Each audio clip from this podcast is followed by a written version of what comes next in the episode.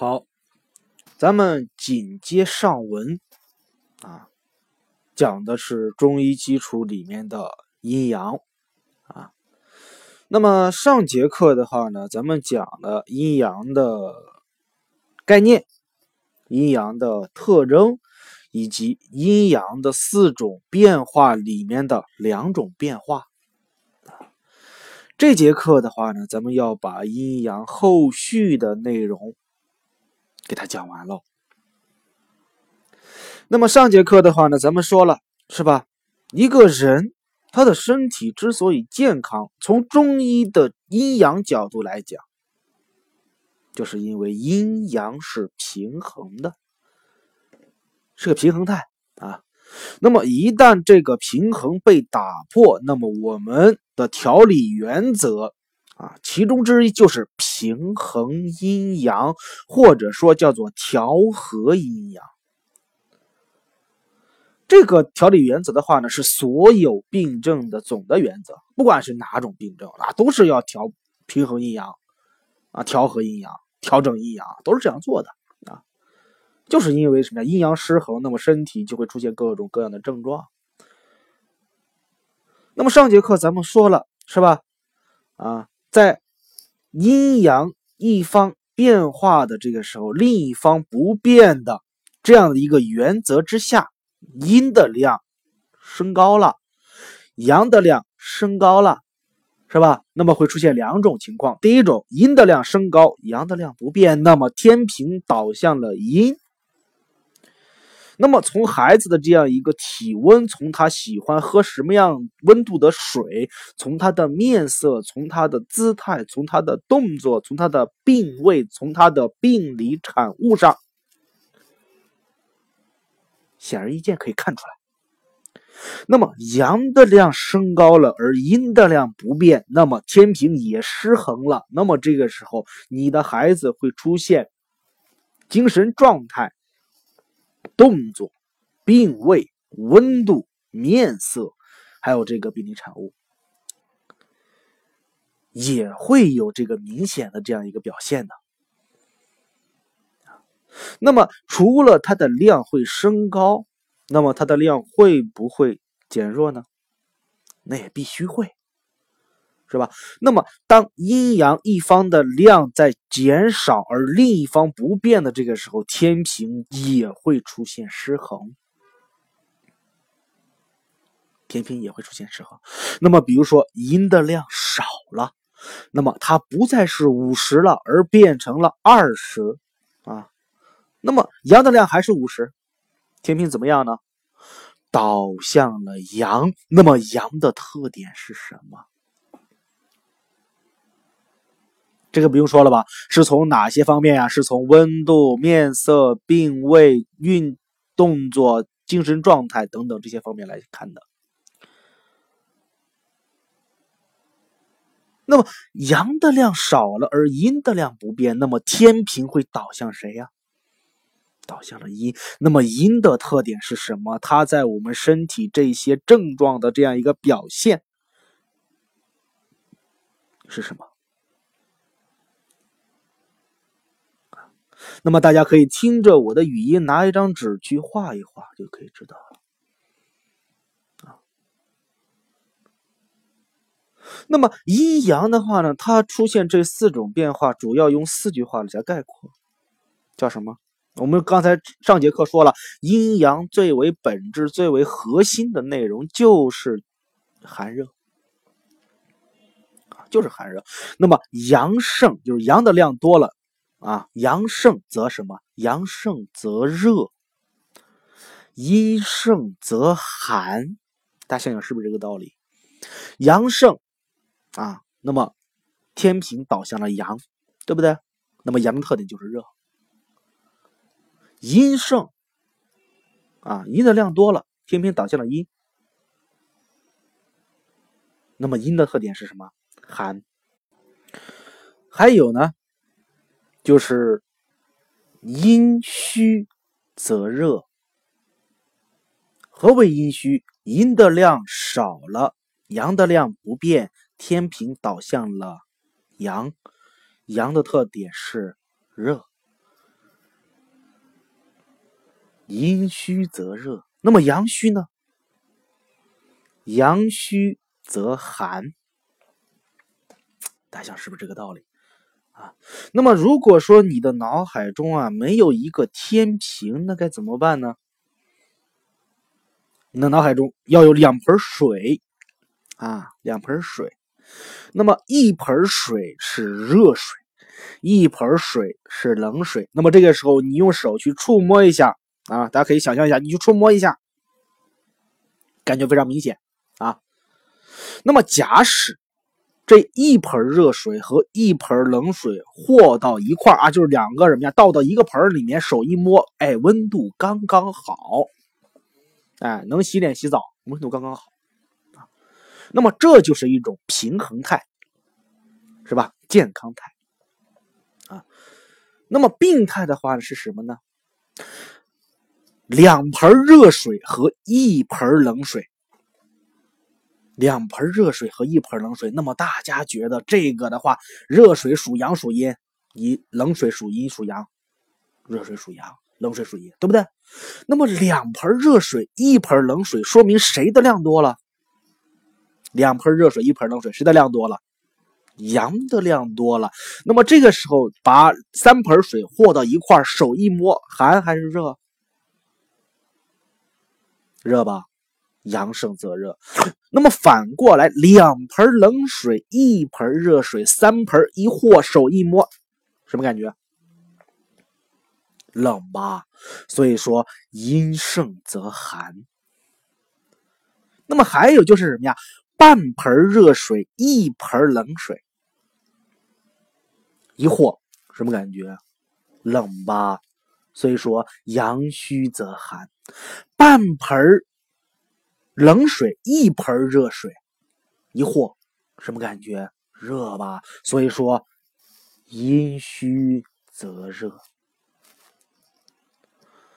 所以说，你就可以有这两种思维模式，要么是你是天平，要么你是两盆水，要么你是天平，要么你是两盆水，来辅佐你去认识这四句话：阳盛则热，阴盛则寒，阳虚则寒，阴虚则热啊。那么有人会问，那么我学这个有啥用呢？对不对啊？有啥用呢？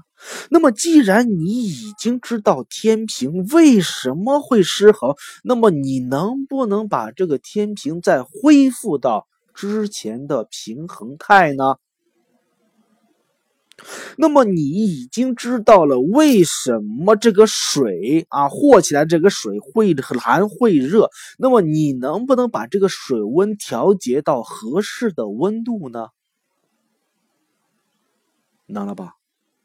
那么这就是我们中医阴阳的理论去指导我们在用药或者是利用手法的这样一个基础。所以说，阴阳啊，它是中医的内核，它的核心之所在。想要学好中医，必须得懂阴阳，这是最为基础的。最为基础的，所以说啊，你会发现孩子体温升高，可能是有哪两种原因造成的？哪两种原因？第一种是不是就是阳盛了？第二种是不是阴虚了？对不对？孩子有热，无非就这两种情况：第一，阳盛；第二，阴虚。百分之九十以上的都孩子都这样。要么阳盛，要么阴虚。那么孩子如果说怕冷，那么也有两种情况，哪两种情况？第一，阴盛；第二，什么？阳虚了。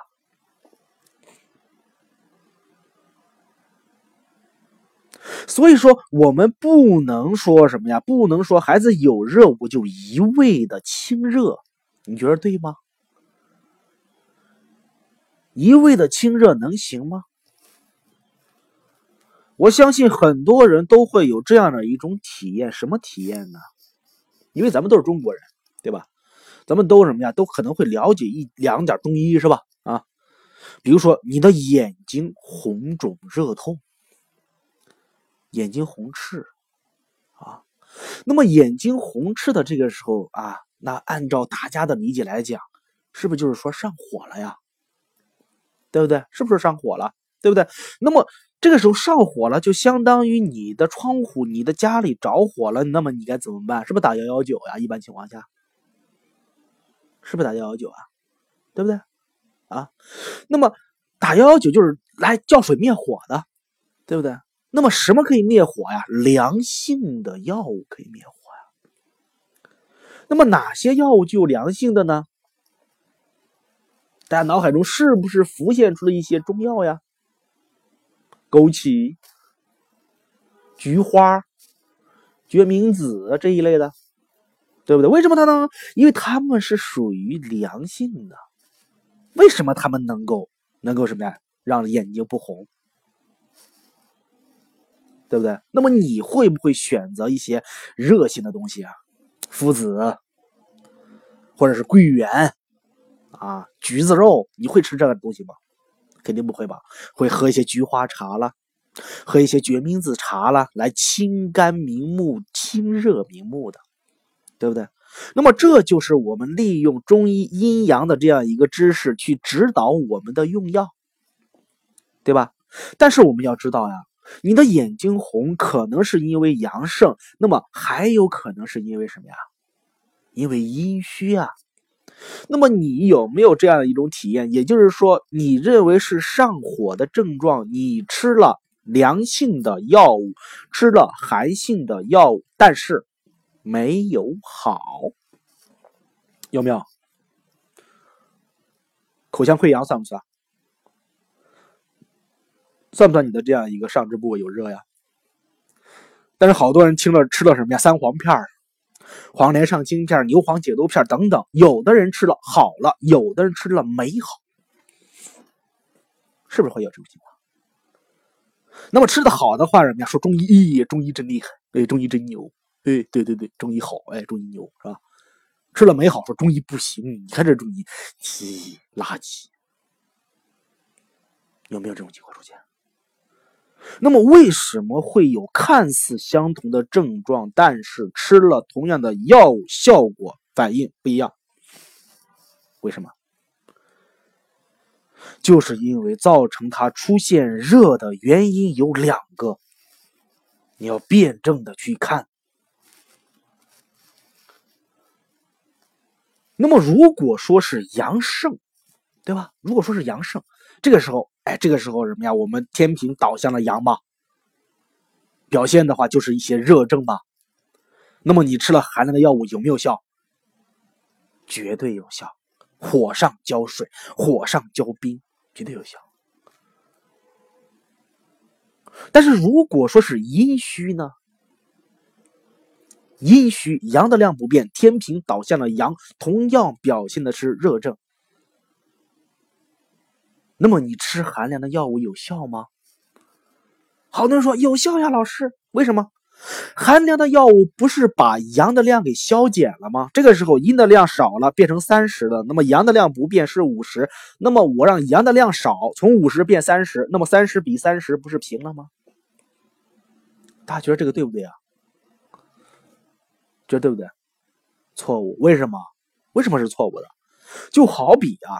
啊，就好比你们夫妻两个人啊，然后两个人每个月赚的钱都一样，都赚的是一万块钱，对吧？那么家庭地位也都平等，是吧？谁都什么呀，相敬如宾啊，等等等等啊，家庭非常和睦，非常好。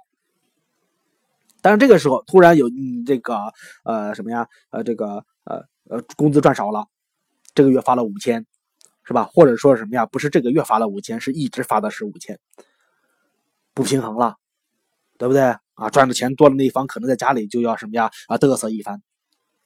啊，那么这个时候怎么使家庭恢复到和睦呀？你的做法是不是让赚的多的那一方也赚少呀？把多余的钱给别人捐出去，会不会这样？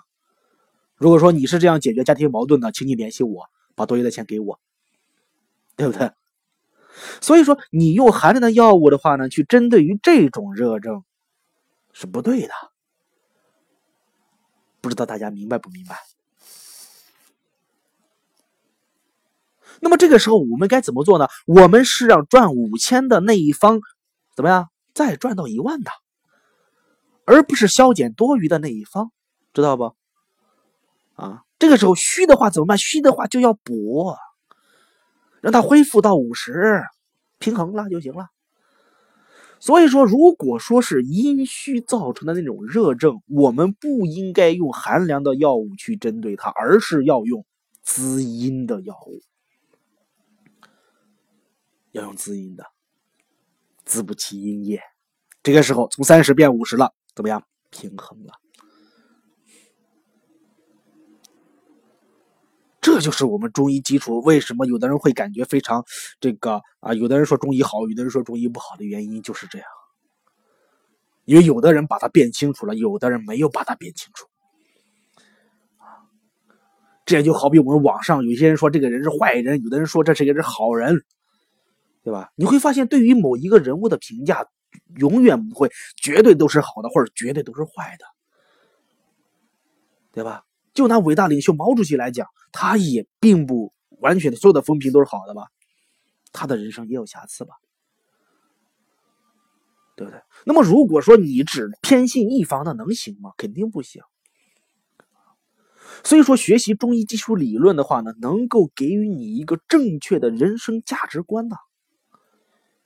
这也是我为什么要讲中医基础的这样一个原因，就是让大家能够认识中医、明白中医、清楚中医，知道它里面的机理，从而不是人云亦云。有人说中医好，你就附和好；有人说中医差，你就什么要把它踩倒。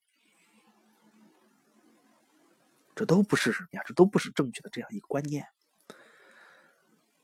好，那么咱们上的上上面的话呢，说了我们的这样一个阴阳的四句话。阳盛则热，阴盛则寒；阳虚则热，啊，阳虚则寒，阴虚则热。这四句话，对吧？那么有人会问，是吧？同样都是热，那么热有没有区别？有区别。那么阳盛的这种热的话呢，属于实热；阴虚的这种热属于虚热。啊，他们的热是有区分的啊，是有区分的。那么你要记住，实热有四大症状，哪四大症状？身大热，口大渴，汗大出，脉洪大。小孩的话加上指纹紫啊，不明白什么是指纹紫的话呢？大家可以那什么，呃，可以百度啊，去看一看，是吧？啊，可能我们以后也会讲到这个知识点啊。这实热的四大症状：身大热，口大渴，汗大出，脉洪大，指纹紫。什么是身大热？身大热指的是。温度比较高，三十八度五以上，而且持续性发热，汗大出，汗浑身什么呀，湿漉漉的，头发湿湿的，汗出的很多，口大渴，吵着要喝水，喝什么水？喝凉水。还有脉洪大，脉搏摸的这些时候什么呀？跳动有力，澎湃，澎湃啊。那么指纹大紫，小孩的话什么呀？三岁以内的孩子望指纹颜色是紫的。这是湿热四大症。那么除了湿热四大症之外，还有虚热，是吧？那么虚热也有四个症状，哪四个症状呢？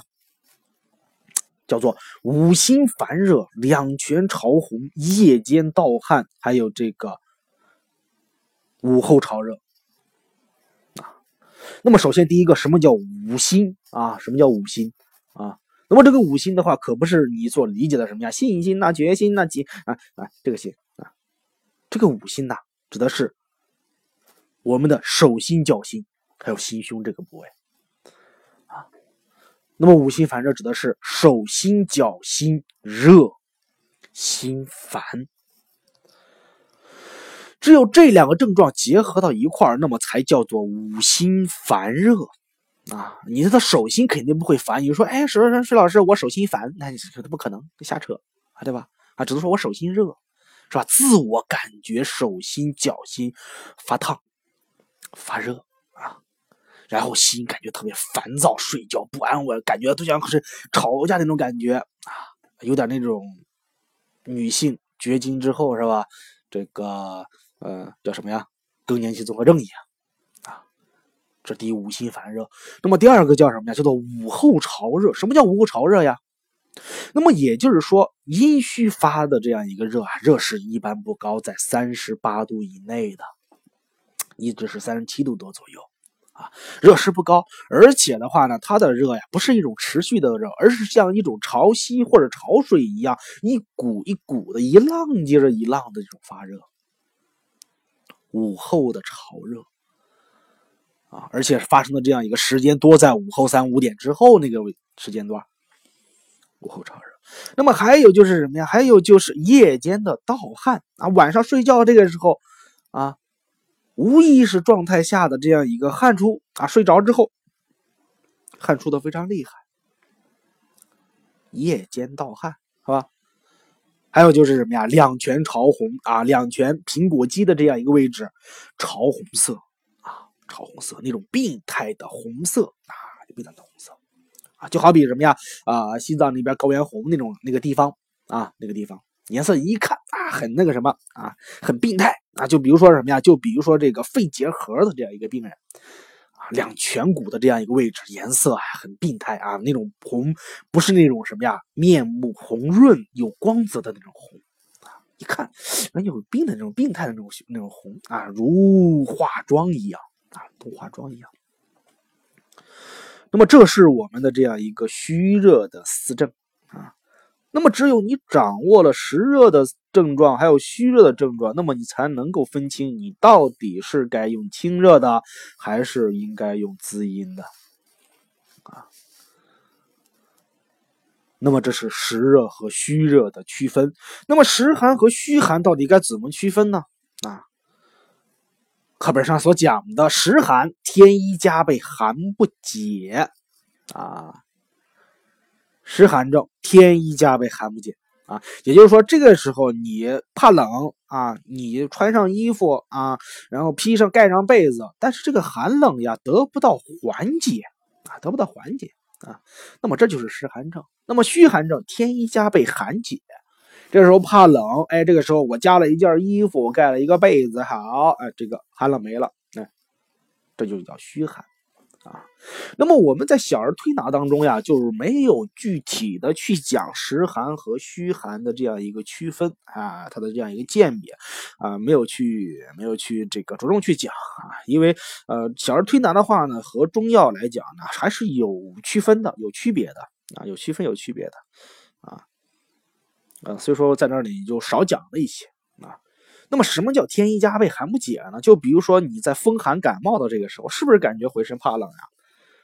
是不是啊？感觉浑身怕冷，但是这个时候你天衣加被，你就盖了很多被子捂在那儿，寒冷得到解决了吗？没有，还是瑟瑟发抖，这就是湿寒症啊。那么老年人的话，那个时候怕冷是吧？老年人你会发现，老年人啊穿的衣服啊都要比年轻人要厚一些，为什么？体质虚弱了呗。对不对啊？体质虚了，阳虚了呗，是吧？啊，所以说这个时候什么呀？啊，衣服只穿的厚一些，得戴个帽子啊，不像一些是二十多岁年轻小伙子，冬大大冬天只穿一条单裤，哎，在大路上啪啪啪跑。小女孩什么露着大光腿，大冬天的是啊，年纪老了他就不这样了，对吧？啊，年老不得，这是这个虚症啊的这样一个表现啊。所以说，当我们看到孩子发热，那么你一定不要想的清热。如果说你想清热，错啊，最起码按照中医的这个角度来讲，错啊。为什么错？因为你要想这个热到底是阳盛还是阴虚，这个时候才是正正经的、正准确准确的啊。就说孩子怎么样？哎，孩子发热了，清热清热啊，不对。如果说一个中医孩子发热，清热清热，这中医不合格你要问孩子到底是实热还是虚热症？那么，如果说孩子有寒怕冷，那么你要分清楚到底是一个实寒还是一个虚寒，对不对？如果说你不去问这个，说明这个中医不合格，别看了，耽误病情，是不是？啊，那么这也是我告诫大家，如果你学了中医基础这样一个阴阳之后，你看你孩子的话，也要辩证的去看，咳嗽一定要止咳吗？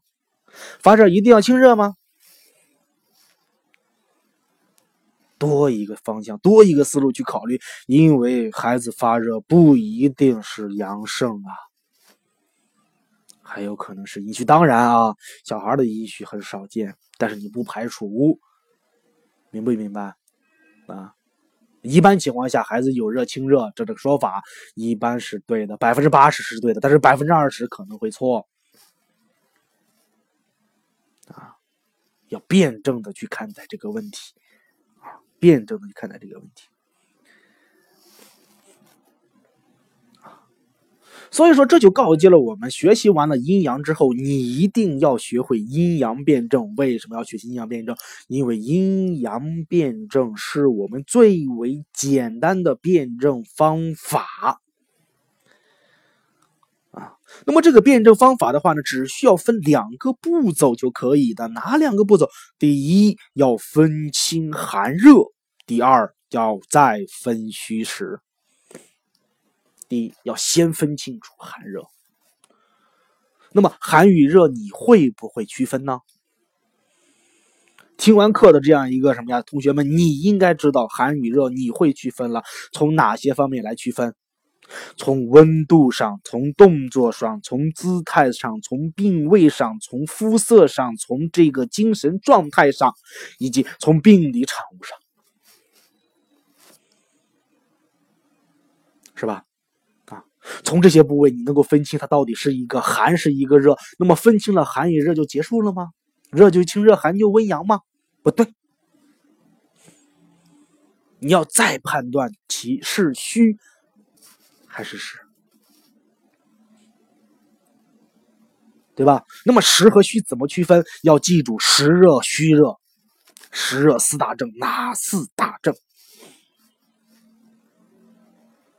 虚热四症哪四个症状？发热有什么特点？对不对？湿寒和虚寒什么特征？什么特点？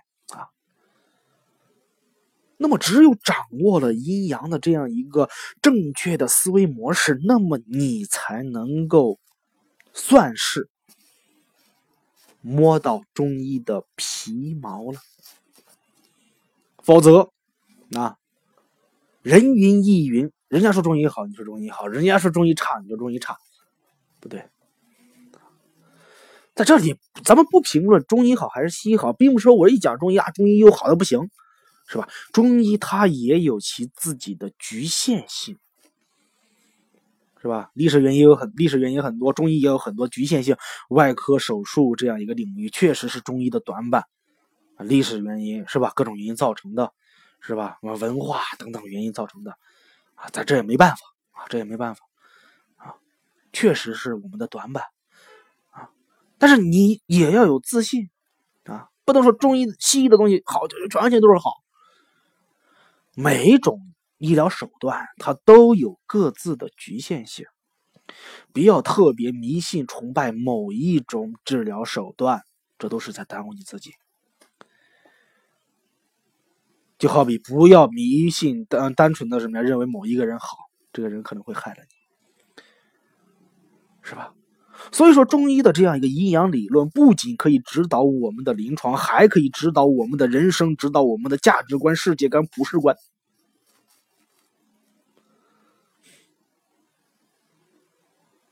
那么，希望我们的这样一个学员啊，希望我们的这样一个家长啊，希望我们的民众能够在听到阴阳之后，能够。用一个正确的眼光去看待中医，看待各种医疗手段都是一样的，正确的眼光去看待。好，那么我们的阴阳这堂课的话呢，就到这里就结束了啊，到这里就结束了。主要讲的是四个点儿：阴阳的概念、阴阳的特征、阴阳的四种变化以及阴阳的辩证步骤。那么我希望的话呢，我们的这样一个学员听到这个阴阳之后，能够对阴阳进一步的认知和认识，不要思想特别的僵化，一定要灵活变通，那么才是一个好的中医人。如果说你非常死板，说明你的这样一个思维固化，那么你在中医这条路上走的不够远，不远。好。那么，中医基础理论阴阳这节课到此结束，感谢各位学员的收听，我们下一次课再会。